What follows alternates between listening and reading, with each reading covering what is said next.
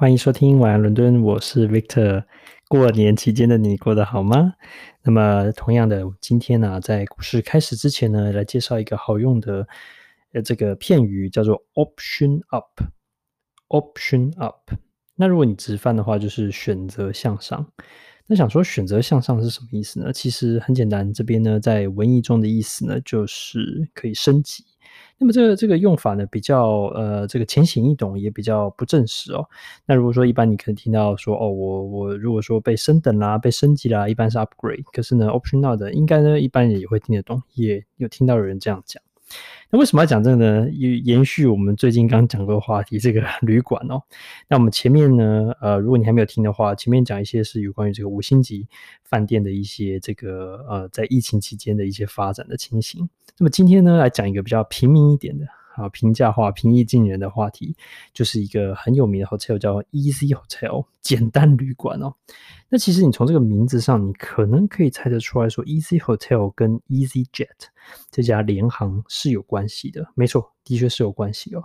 EasyJet 当初成立的目的呢，就是为了让所有人都可以坐得起。这个航空公司航这个廉价的航空可以到他们想去的地方度假。那以这样的宗旨呢，衍生出来的这个旅馆集团呢，就叫做 Easy Hotel。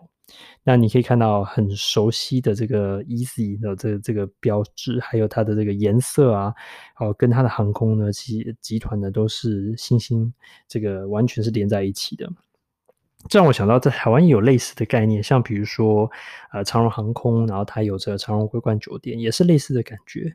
既然是个旅行的旅游这个航航运的相关集团的话，那运货那也可以服务人，所以我觉得其实这样的经营理念呢是可以想见的。那么今天呢，这个 Easy Hotel 呢，其实在英国啊，尤其在伦敦有非常多的地方哦，这个有这个。应该可以超过四五十个点都有，而且还在扩张中。那么今天的看到这个故事呢，它其实在一个连锁这个杂志，就加盟连锁加盟杂志上看到的一个故事哦。他在讲，他就访问一个这个专门负责英国连锁加盟的这个这个这个主管，就说：“诶，你们 Easy Hotel 呢是怎么在英国呢开始开始的？还有呢，怎么样呢，慢慢的拓展？”所以他就讲了一些他的品牌理念呐、然后他就说到说：“诶，其实这个 Easy Hotel 啊。”我们目标就是这个三星哦，这个不追求五星哦，但是也不变得不能的是垫底的，就追求大概三星，就是你可以期待一个呃这个安静、舒服、干净的一个，然后呢整这个整这个很大概知道会发生什么事的一个 一个这个 hotel 哦。那它的特色是，其实呢，他们没有什么华丽的设施，内部呢很小，大概是一个房间十到十二平米左右，所以其实真的是不大。那通常呢，它的地理位置呢却是非常的好。一般它地理位置都很市区，或是在很交通很方便的地方。它有要求说你，你你这个 Easy Hotel 出来之后呢，十分钟之内呢要走到一个餐厅啊、一个酒吧或是一个车站，这样呢才会让整个交通非常方便。那为什么要走到餐厅跟酒吧？待会马上会提到哦。然后，另外也因为它的是这个位置非常的中心，所以呢，它临近呢哦，不像是说有什么样高级的什么什么地方，而反而是办公室哦，或是它旁边就是一个住宅区，没有什么很特别的显眼的地方，但就是一个很实用的地方。那它这个住起来呢很简单，然后呢也什么都没有，基本上就是一张床，然后呢有灯，然后有一个卫浴设备，就这样子，基本上也没有什么东西哦。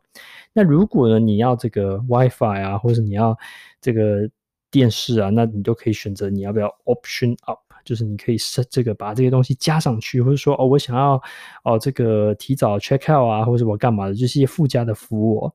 那其实就跟他经营航空公司的理念一样，一般你就是上去一个座位，什么都没有。然后呢，如果你要饮料，你要做任何事情，基本上就是要加钱。他希望说把这些服务呢玩减法的的过程呢，可以让大家呢呃选择自己想要的。那如果说你这个。预算很紧的话，你不会很有压力，住在他们的饭店这样子。接下来呢，就到了更有趣的部分，就是诶，有没有想过，那怎么样投资好，或是经营这样的一家旅馆呢？这个部分我就很感兴趣了，因为大部分人都只有住过旅馆，但是很难很少有想过说，我是不是可以。买一间旅馆，或是我可以经营一间旅馆。那如果是这样的话，会不会很贵呢？那基本上他就把这个费用分成两个部分。第一个呢是注册费的部分，那就是你要享受它的这个呃，他他给你的一些 know how 啊，一些经营的的方法，然后他把这些团这个很多东西交给你，还有呢，嗯，把这个品牌让你使用。那一开始要先付两万五千镑啊，两万五千英镑的一个注册费。那接下来呢，他就会针对你的这个你的方案来来做一些改造。一般来说，大部分的人都是两种，一种是投资客，就说，哎，我就是呢有一笔钱，然后呢想要来。这个经营一家，就比如说就是加盟一家饭店，然后呢，来来就是来做。另外一种呢是，他可能本身有房产，比如说你可能有一个哦，这个什么样的一个建筑，然后可能是一栋楼或者是什么，然后呢想说，哎，我可以把它改成饭店来经营。那这样的人是最多的。那那那那你接下来评估之后，他觉得 OK，你的地理位置可以的话，那一般来说这种改建费用呢，平均是六百到八百万英镑。就可以改建完成，其实不算很贵哦，因为它其实是每个房间呢都不会很奢华，用的很简单，而且蛮标准化的，所以基本上就是呃一个完成好，然后复制贴上，复制贴上这样的概念。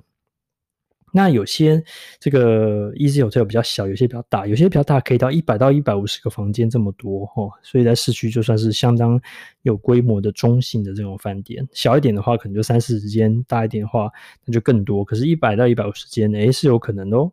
那其他只要六个人来经营这个饭店就可以了。那当然你要找你的这个经营团队进来。那这些经营团队的人呢，基本上就是主要是这个包含这个经理，然后还有一些这个行政上的人员来确确保整个 hotel 的运作是哦是正常的。那他们要轮班。那这些比如说打扫清洁的啊，或是说一些做一些就是各种比如说这个洗衣，如果你要洗东西的话，这些东西基本上都是外包出去的。这样的话可以把成本压到最低，他们也没有提供任何的食物跟饮料，所以刚刚提到说为什么要在酒吧跟餐厅附近，就是这个原因啊，因为他们没有提供任何的饮食服务。